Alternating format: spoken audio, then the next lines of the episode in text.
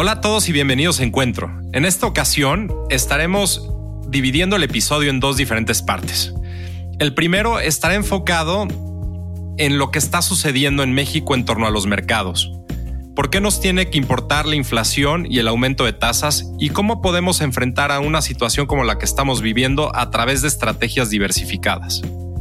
Por otro lado, y en el segundo episodio, estaremos entrando un poco más a detalle sobre qué significa el concepto de diversificación, cómo sectores, industrias, países nos pueden ayudar a que nuestros portafolios estén más protegidos y sean más resilientes. También estaremos platicando sobre qué significa el mercado bearish en comparación a los mercados bullish, el ciclo que estamos viviendo y cómo creemos que se va a seguir comportando a lo largo del tiempo. Ojalá y les guste este episodio especial dividido en dos diferentes partes. Hola a todos y bienvenidos a Encuentro. En esta primera parte de este episodio estaremos platicando con Ángel Hernández y José Luis Ortega, quien es nuestro director de estrategia de producto y por otro lado también nuestro portafolio manager para multiactivos y para activos de renta fija y creo que este episodio va a ser muy bueno porque todos estamos pensando qué, qué está sucediendo con la economía, cómo nos está afectando. En serio, el tema de aumentos de tasas, este, de inflación es algo que me, que me afecta como, como mexicano, como alguien que, que, que, va al súper, este, que compra ciertos tipos de activos o, o, requiere de ciertos servicios. Y creo que hoy estaremos este, de alguna manera resolviendo todas estas, estas dudas. Ángel, ¿cómo están? ¿Cómo estás, José Luis? ¿Qué tal? Muy buenos días a todos y un gusto saludarles. Gracias por la invitación. Muy bien. ¿Y por qué no arrancamos? Hola, Lalo. Encantado de estar aquí contigo. No, el gusto, el gusto es de nosotros, este José Luis Ángel. Bienvenidos. ¿Por qué no arrancamos con, con, con algo que, que por lo menos yo me pregunto todos los días? Y Ángel, chance y tú nos puedes ayudar a, a contestar esto de manera introductoria y es ¿Qué está pasando allá afuera? O sea, eh, estamos escuchando todo el día noticias, estamos bombardeados con información relacionado con, oye, el Banco de México ya subió este, la tasa, oye, la inflación este, otra vez este, subió del 8%. ¿Qué carambas quiere decir todo esto? Claro, fíjate que eh, efectivamente cuando comenzabas en tus primeras palabras, Álvaro, platicabas esta idea de que cuando vamos al súper empezamos a sentir y a ver que los productos son cada vez más altos.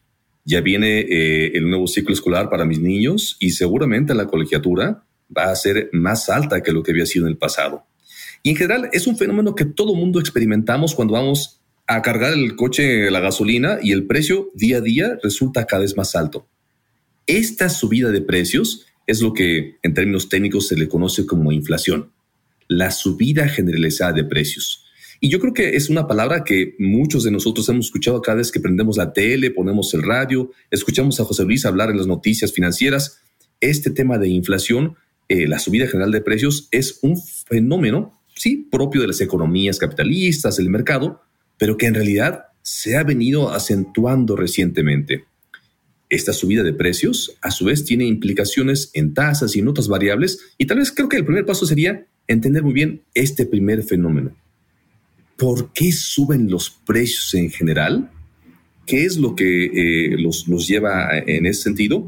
Y eventualmente entender cómo nos afecta para las decisiones de inversión. Me tomo solamente un minuto para, para platicarle el por qué y seguramente José Luis nos, nos dirá. Todo es un tema de oferta y demanda, de cuánta gente quiere comprar un servicio, mientras cuántos servicios hay disponibles o cuántos bienes si hay más demanda por algún, por algún bien o servicio en particular, la gente está dispuesta a pagar más de mayor precio por este. O bien, eh, si existe una cantidad de oferta menor, eh, los precios tienden a subir de ese bien o servicio. Y es algo de lo que está pasando recientemente en el mundo. En general, por un lado, eh, tras la pandemia, economías grandes como Estados Unidos dieron incluso cheques directamente a las personas para que la economía no se detuviera y pudieran seguir gastando. Y ese mayor dinero hizo que la gente tuviera mayor cantidad de recursos, estuvo también encerrada mucho tiempo y entonces no salías a gastar, no te ibas al cine, hiciste tu ahorro, tu, tu, tu, tu dinero ahí. Y, y, en ese sentido, ahora eh, se ha venido teniendo la misma o menor cantidad de bienes o servicios, pero sí, por otro lado, una mayor demanda de, estas, de, estas, eh, de estos bienes, de estos artículos. Y eso en general ha presionado al alza eh, eh, los precios generales de, la mayor parte de las, cosas que utilizamos y con las que convivimos. Entonces, tal vez es algo demasiado sencillo, estoy sobresimplificando, pero creo que... no, súper. Entonces, si, si, si entiendo bien, lo que sucede es la gente está dispuesta a pagar más caro por ciertos bienes y servicios en virtud de que tiene ese capital para, para, para hacerlo. Entonces, la demanda se, se, se hace más, este, se comprime, ¿no? O, o, déjame, déjame explicarlo de manera distinta. Es decir, oye, como tengo más dinero y quiero comprar el mismo bien o un servicio que tiene alguien más, ese precio sube, ¿no? Este derivado de ese, de ese apetito que hay en el mercado, ¿no? Y ahí, y ahí José Luis. Yo te lo perdón. Sí, yo te lo pondría de otra manera. O sea, estoy totalmente de acuerdo con la forma en que lo planteó Ángel y creo que es muy importante para que la gente entienda el por qué ahora nos preocupa la inflación, por qué, por qué hace tres años teníamos la inflación contenida y de repente hoy todo el mundo habla de inflación, la inflación se subió y no es un fenómeno local, no es un fenómeno de México, es un fenómeno global, ¿no? Este, salió la inflación de junio en Estados Unidos arriba del 9%, ¿no? O sea, eh, en Europa también tienen tasas de inflación bien altas, cuando llevan históricamente los últimos años buscando inflación, ¿no? Bancos centrales con las tasas al 0% porque querían inflación y de pronto, ¡pum!, concedido, ¿no? Como dicen luego por ahí, este, ten cuidado con lo que decías porque se te puede conceder. Entonces aquí vemos que sí realmente se le concedió a los bancos centrales tener inflación y ahora sí les llegó a carretadas. ¿Y qué es lo que pasó? Realmente todo se explica por la pandemia, ¿no? Ya lo empezó a explicar Ángel, realmente el tema de cambio en los hábitos de consumo de la gente dio que mucha gente ya no consumiera servicios, sino consumiera bienes ¿no? Consumiera mercancías. Entonces la gente empezó a comprar pantallas para su, para su casa, comprar computadoras, comprar incluso sillas para poder estar cómodo en tu casa trabajando, ¿no? Y en general, comprar todo lo que pudieras hacer desde tu casa. ¿Qué pasa con eso? Aumenta la demanda por esos productos, pero tienes otra situación y es que con el COVID pues las empresas no pueden producir de la misma cantidad. Entonces ya cambió el hábito de consumo, entonces te aumentó la demanda para ciertas mercancías y bajó la cantidad ofrecida porque no hay eh, la cantidad de, de producto producido por las diferentes empresas porque no tienen sus líneas de producción al 100% y principalmente recuerda que llevamos prácticamente todo lo que va del milenio dependiendo de la economía asiática y en particular de la economía china, ¿no? Entonces, vemos China con esa cero tolerancia a COVID realmente ha frenado muchísimo sus cadenas productivas y nos ha llevado justamente a tener estos problemas de producción. Creo que uno que todos hemos escuchado, ¿no? Es la parte de los chips para los coches, ¿no? Eh, no se producen los coches eh, alrededor del mundo y México, gran productor de, coches, está sufriendo eh, en esa parte porque no hay chips, ¿no? Entonces, un pequeño componente de un coche que tiene miles de piezas hace que no puedas producir un coche. Entonces suben los precios de los coches porque tienen poquitos coches para vender y la gente está dispuesta a comprarlos al precio que haya porque si no tiene que estar esperando cuatro meses, cinco meses y demás y necesitas un coche. Entonces eso te va generando una presión en los precios. ¿No? Que como hay menor producto, pues hay eh, una demanda agregada que, se empezó a hacer mucho mayor que la que teníamos y entonces generas esas distorsiones y generas los aumentos de precios, ¿no? Entonces, yo para no ir mucho más a fondo en esto. Yo creo que estas son unas de, de, las razones más importantes que tenemos para los aumentos en precios y que después se fue agravando con el tema de la, guerra entre, entre Rusia y Ucrania, ¿no? Porque ya tenías un problema inflacionario importante y quitas eh, parte de la producción que tienes de, dos países tan importantes como Rusia y Ucrania en el tema energético, por ejemplo, para la parte de, de, petróleo, para la parte de gas natural que afecta fuertísimo a Europa, ¿no? Porque dependen en gran medida del gas natural europeo. Y eh, por otro lado, por la parte eh, agrícola, Ucrania es un gran productor agrícola, ¿no? Lo mismo que también Rusia. Y entonces, con, con todo lo que estamos viendo, realmente baja la cantidad ofrecida y evidentemente, pues realmente suben los precios por eso. Buenísimo, qué buena explicación, la verdad. Y, sí es impresionante, ¿no? Este, vas a una agencia de coches y no hay coches.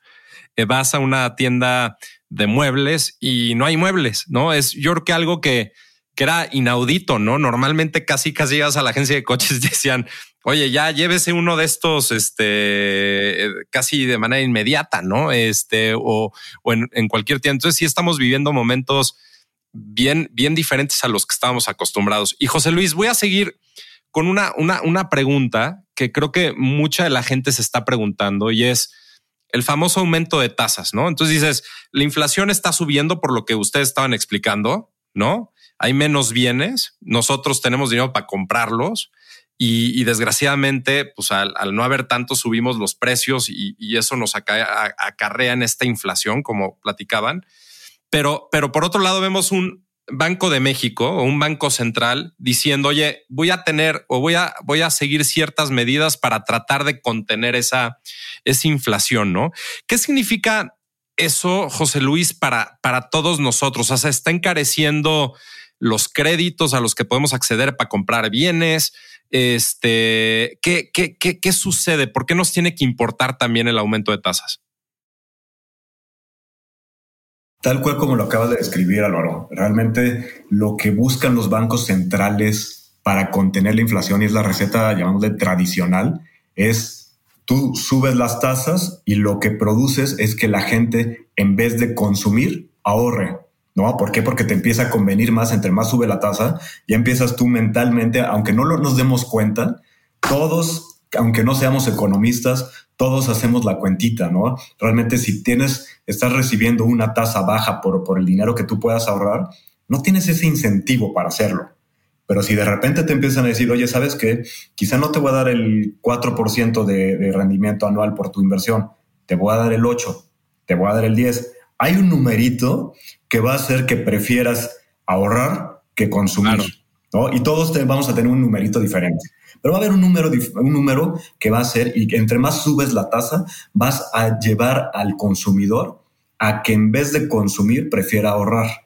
Y eso es lo que está atrás de todos estos aumentos de tasa que vemos alrededor del mundo, que lo que están buscando es, ¿sabes qué? Ya no consumas para que no suban los precios, porque si tú sigues consumiendo, pues siguen subiendo los precios porque realmente como no hay tanto producto que vender, hay mucha gente comprando ese mismo producto, bajemos la cantidad de gente que esté persiguiendo el mismo producto y de esa manera vamos a contener la inflación. Eso es básicamente lo que está atrás de, la contención de la inflación a través de la subida de tasas que estamos haciendo, que estamos viendo alrededor del mundo y como bien mencionas, Banco de México teníamos hasta junio del año pasado la tasa al 4% y poco a poco la ha ido subiendo. Hoy día está al 7.75, finales de agosto, mediados de agosto vamos a tener la siguiente reunión creemos que la tasa la van a subir al 8,5% y van a seguirla subiendo arriba del 9% en los siguientes meses, de la mano de los diferentes bancos centrales importantes en el mundo que también están haciendo la misma labor con el mismo objetivo todos. ¿no? Entonces, eso yo creo que es algo bien importante que, que veamos, pero yo creo que algo bien importante también es distinguir. Esa receta funciona muy bien cuando las presiones en los precios vienen por el lado de la demanda. El problema que ahorita es que también tenemos muchas presiones en los precios que vienen del lado de la oferta. Todo lo que acabamos de platicar en la pregunta anterior, Ángel y yo, te está hablando de un tema, si bien de demanda que cambió, también te habla de un tema de oferta que no es la suficiente para atender esa demanda y esa no la vas a poder cambiar, no van a poder generar eh, petróleo que no está produciendo, que no se le está comprando a Rusia eh, por, por, unas tasas más altas.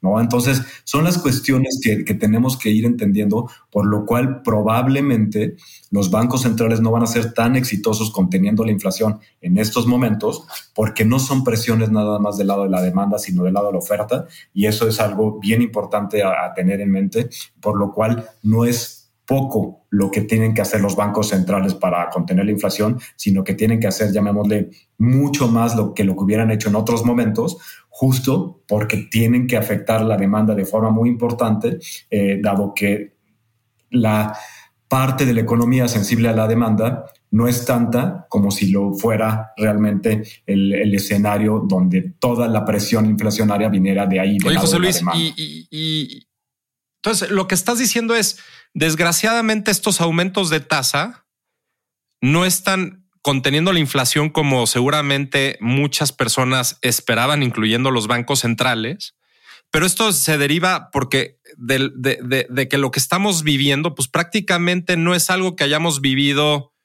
pues cuando normalmente esa receta funcionaba, ¿no? Es como si ya le metes a la licuadora otros componentes, ¿no? Como lo tú dices, pues no, el petróleo no lo puedes inventar, ¿no? O sea, lo tienes que, que, explotar de algún lado, ¿no? El trigo, lo mismo, los fertilizantes, etcétera. O sea, entonces empiezas a cargar una serie de temas que, que, que hacen esto algo, algo problemático, ¿no? Pero, pero sin embargo, seguimos viendo aumentos continuos este, de tasas, etcétera. Pero, pero por lo que te estoy escuchando es, es mucho más complicado que, que solo aumentar la tasa y ya corregir la direccionalidad que tiene la inflación, ¿no?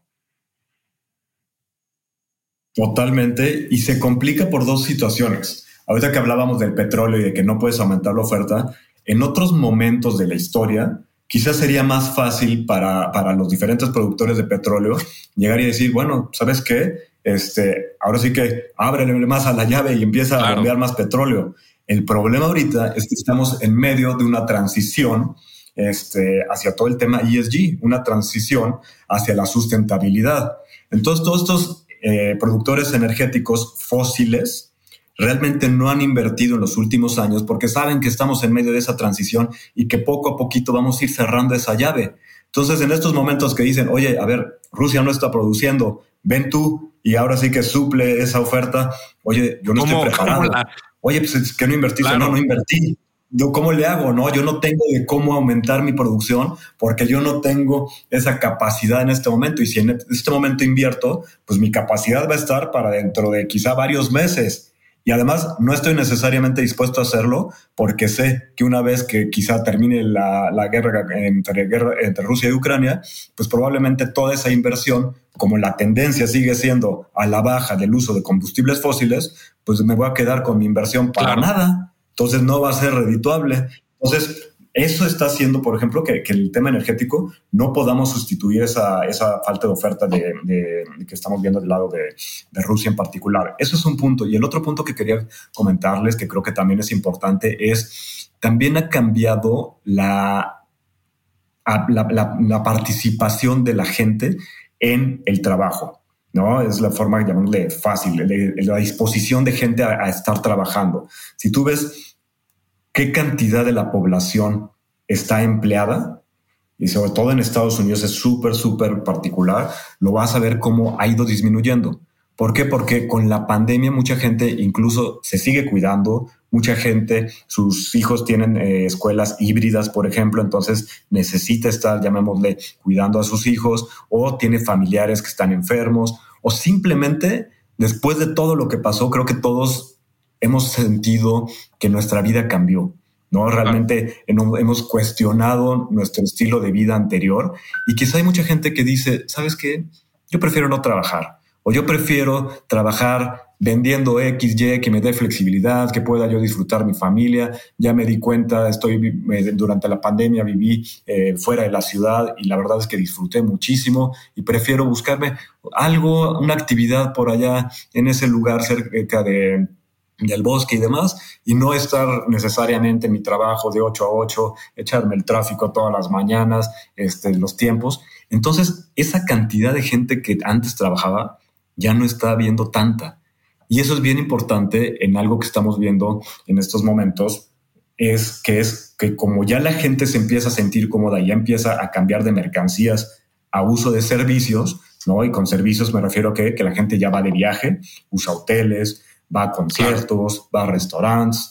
Esos servicios empiezan a, necesitar gente y no están pudiendo contratar la cantidad de gente que necesitan.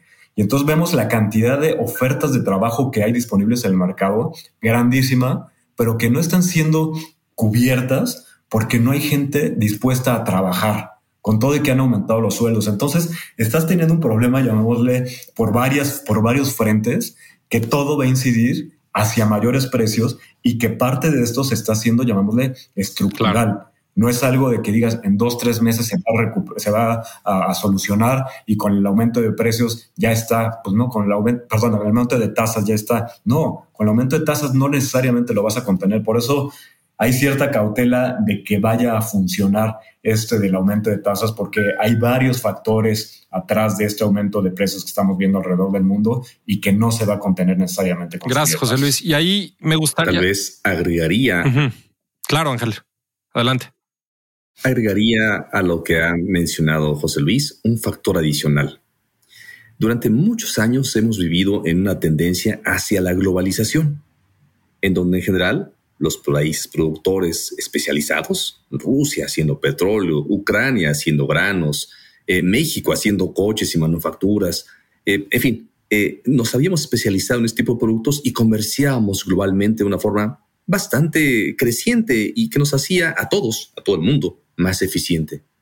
Recientemente, las tensiones políticas entre Rusia y China, por ejemplo, entre, entre Estados Unidos y China, por ejemplo, entre Rusia con Europa, ha hecho que en realidad empiece a haber fragmentación global y que también sea más difícil que lleguen los productos y servicios tan económicos como antes.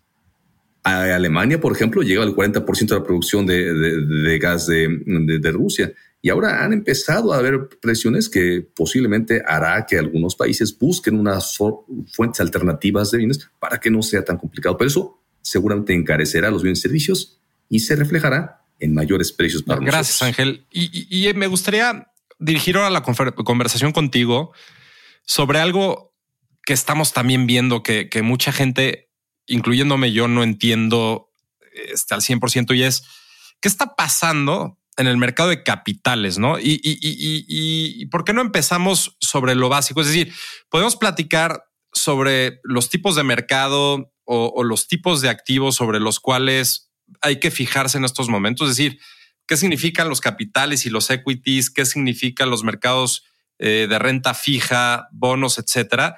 Y como segunda derivada, Ángel, es ¿qué estamos viendo? O sea, hay empresas que, que, mucha gente pensaba que eran imbatibles en términos de, de, de evaluaciones, etcétera, y de repente se ven este, afectadas en un 40% en su precio, cuando pues todo diría que, que, no debería de ser así, pues como decía José Luis y tú, la, la, la, los clientes están dispuestos a pagar mucho más dinero por los servicios o por los bienes, ¿no?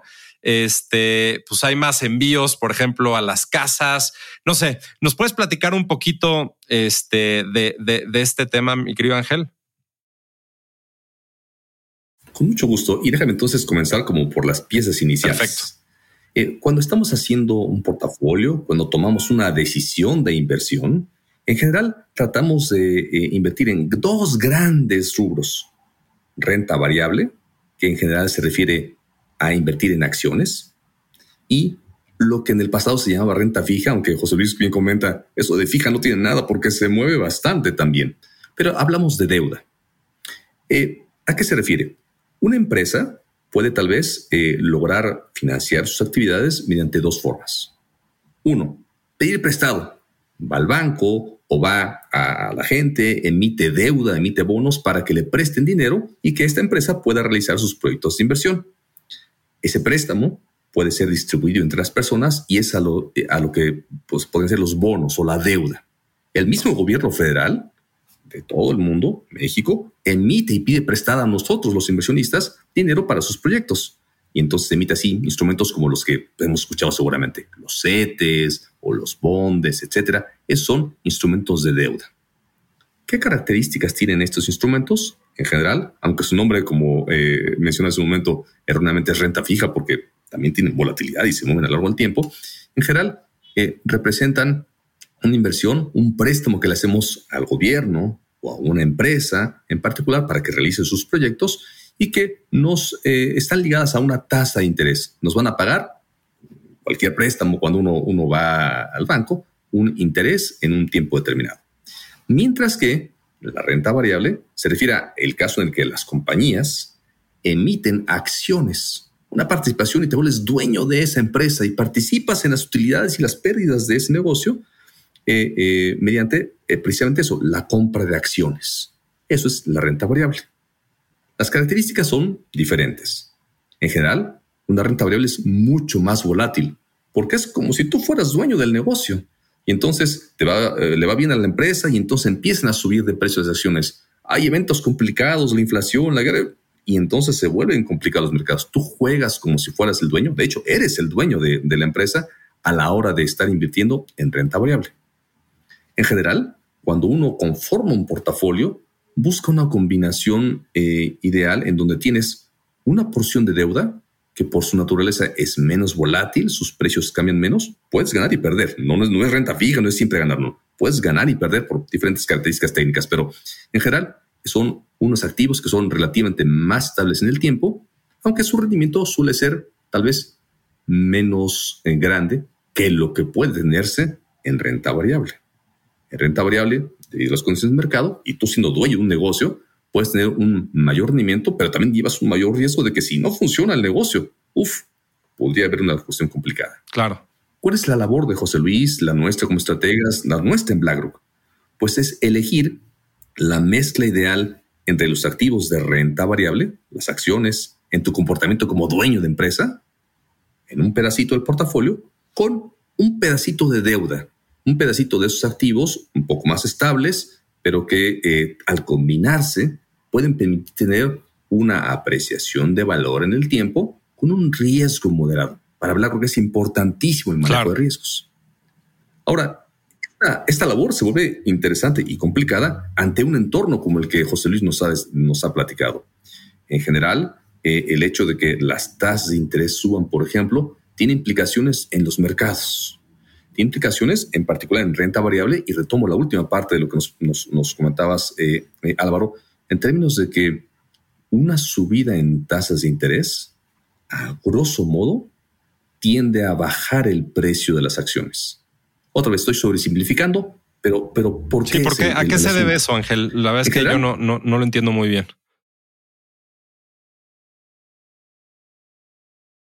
En general, una, un inversionista eh, trata de ver cuánto valen las cosas. Y nuestra idea es comprar barato y vender caro. Para eso tienes que saber cuánto es, cuánto vale, para saber qué es barato y qué es caro.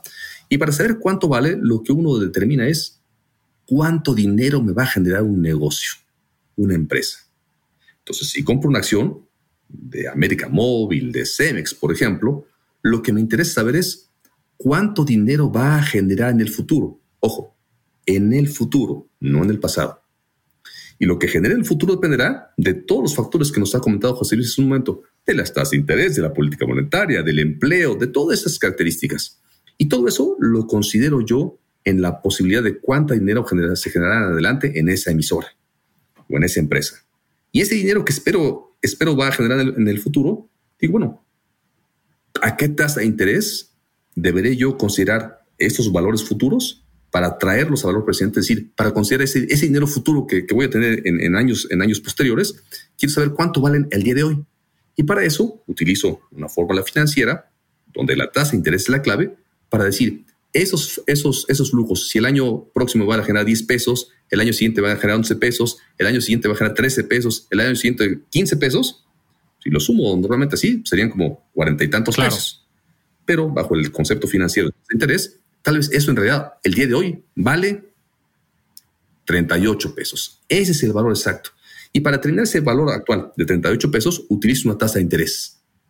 Si la tasa de interés incrementa, como lo que está sucediendo actualmente en el mercado, hago mi mismo ejercicio. La empresa tal vez venda lo mismo en el futuro, pero el valor de ese dinero que va a producir en el futuro ya no son 38 pesos, tal vez son 36, 34, 20 y máximo aún, si el crecimiento futuro de la economía se ve ensombrecido, pues no solamente vale menos por mayor tasa de interés, sino también porque el dinero que las empresas van a ir generando, las utilidades que van a generar en el futuro, capaz que no son tan grandes como yo estimaba. La combinación entonces de una mayor tasa que reduce el crecimiento económico me hace que, uno, las, del dinero que las empresas en el futuro se tienda a hacer más chiquito y dos, que los reconozca un valor eh, o que reconozca un valor de ello más pequeño. Y eso es lo que hace que las acciones bajen. Eh, ¿Esto en qué implica para mí, para mi portafolio, para, para, para mi bolsillo? Yo, normal, ¿qué, tiene que ver? Bueno, que el saber que las subidas de tasas de interés tienen un impacto en menor valor de la renta variable, quizá también en una primera instancia en un menor valor en la deuda, hace que se deba tomar una postura precavida en los fondos, una precavida en las inversiones y viceversa. Cuando las situaciones son diferentes, cuando hay un, escenario de mayor eh, eh, eh, tranquilidad, de mayor visibilidad hacia adelante, el, el escenario de inversión se vuelve más atractivo. Sin embargo, y tal vez es importante tener en cuenta, aun cuando las condiciones que hemos platicado pudieran no ser las más claras para adelante, siempre, siempre hay oportunidades de inversión aún en estos escenarios. De acuerdo. Y, déjame, déjame pasar a, una última pregunta con, con José Luis, porque desgraciadamente el tiempo se nos está acabando. Y es, ¿nos puedes platicar sobre ciclos y tiempos? O sea, también oímos mucho relacionado con horizontes de inversión y sobre cómo lo que estamos viviendo, pues de alguna manera no hay que verlo en bloques o en, periodos chicos, ¿no? Hay que verlo en periodos un poco más grandes, ¿no? Y siempre, como decía Ángel, hay oportunidades que puedes explotar, ¿no? Algo que, que seguramente nuestro público se está preguntando es, oye, ¿qué hago? O sea, me espero, este, cuánto va a durar esto, eh, qué puedo hacer ante este, este tipo de circunstancias, porque por lo que estamos escuchando de ustedes es, pues nunca lo habíamos vivido, o sea, de alguna u otra manera, ¿no? Entonces, ¿nos puedes platicar brevemente, José Luis, este, cómo ves el tiempo como factor en, en, en esto?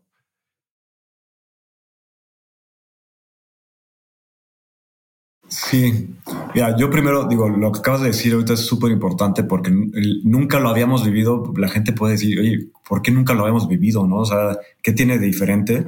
Y creo que lo más importante es que estamos ante una reapertura de la economía no una recuperación de la economía. ¿no? Normalmente eh, los bancos centrales bajaban las tasas para que se recuperara la economía después de una recesión.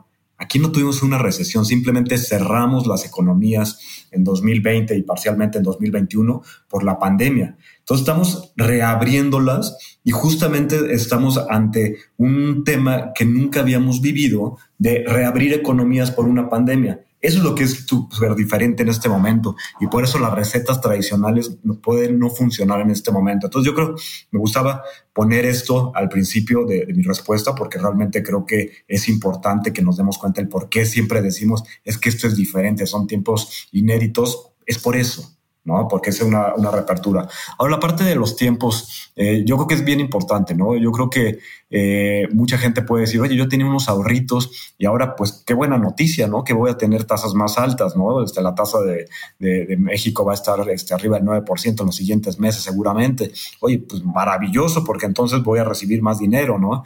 Pero si tú tienes una inversión o tienes un horizonte de mediano o largo plazo, pues súper bien que vayas a tener un, rendimiento del 9%, pero el tema es cuánto tiempo te va a durar esa tasa al 9%. Porque una vez que empiecen a normalizarse las condiciones, que empieces a contener la inflación, ¿no? que se empiece a normalizar, los bancos centrales van a decir, oye, a ver, esa tasa tan alta le está pegando al dinamismo de la economía. ¿no? El crecimiento económico no es tan bueno, se generan menos fuentes de trabajo, ¿no? Se genera menos riqueza y entonces tampoco es bueno tener las tasas tan altas, ¿no? Siempre tiene un lado en contra el tener tasas altas, aunque te ayude a contener la inflación. Y entonces van a tener que ir bajando las tasas. Ahora, eso que nos lleva, pues que el que estaba muy contento recibiendo su tasa, o que va a estar muy contento a finales de año recibiendo una tasa cercana al 9%, pues entonces va a tener una tasa cada vez menor.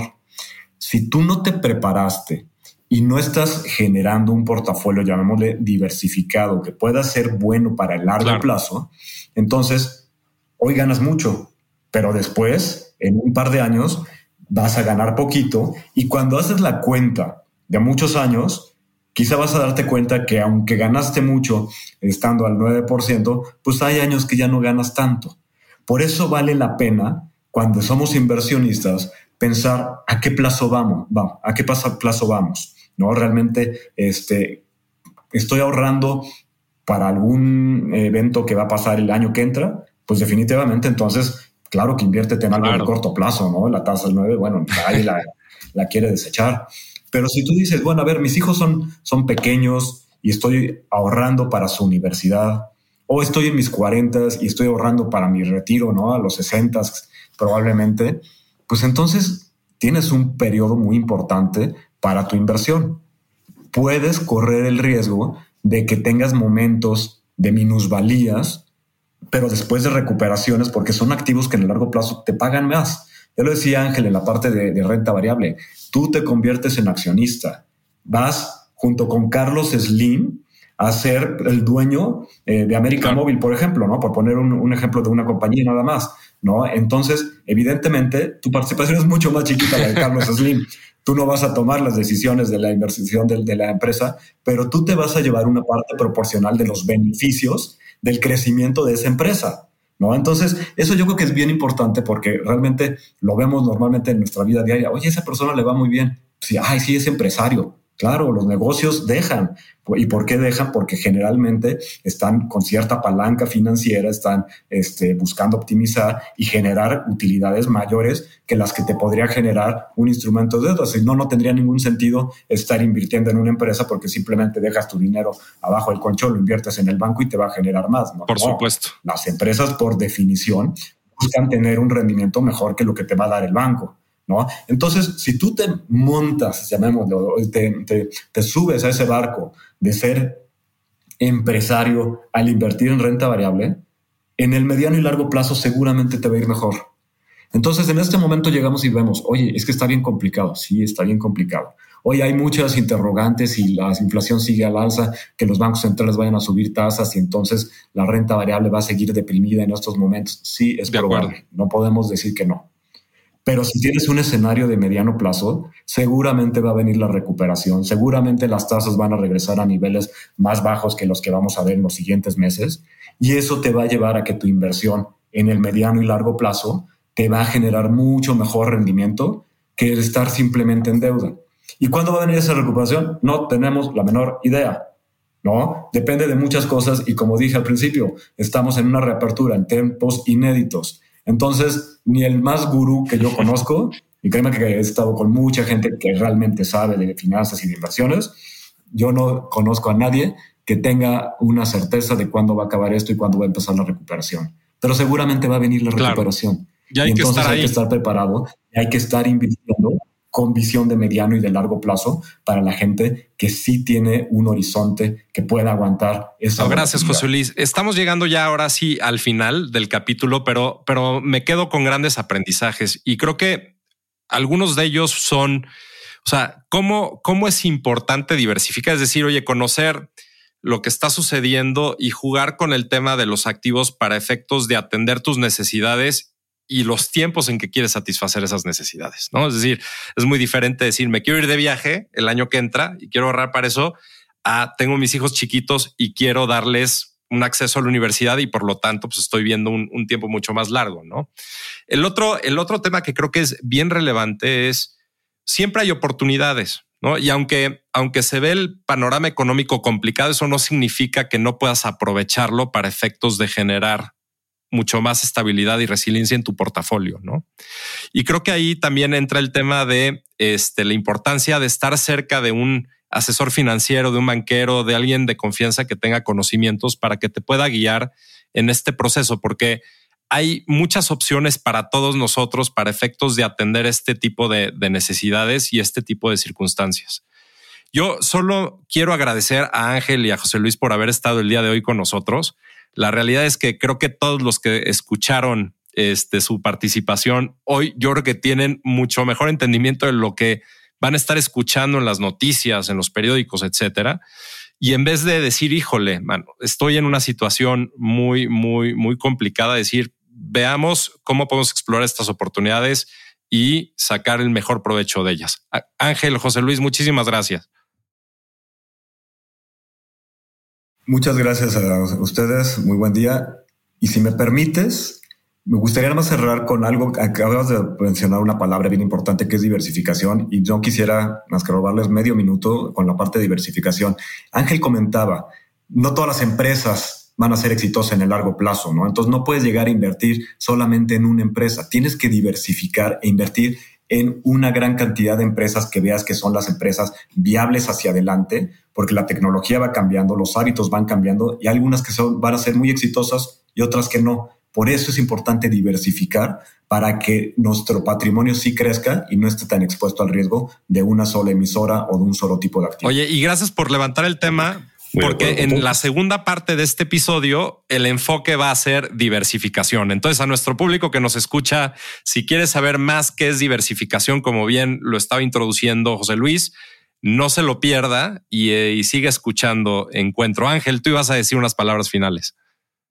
Simplemente recalcar, excelente palabra, diversificación es la mejor herramienta para un escenario tan complicado como el que estamos viendo por delante para aprovechar, sí, las oportunidades de inversión que se presenten. Gracias a todos por... Eh, eh, Muchísimas gracias a ustedes.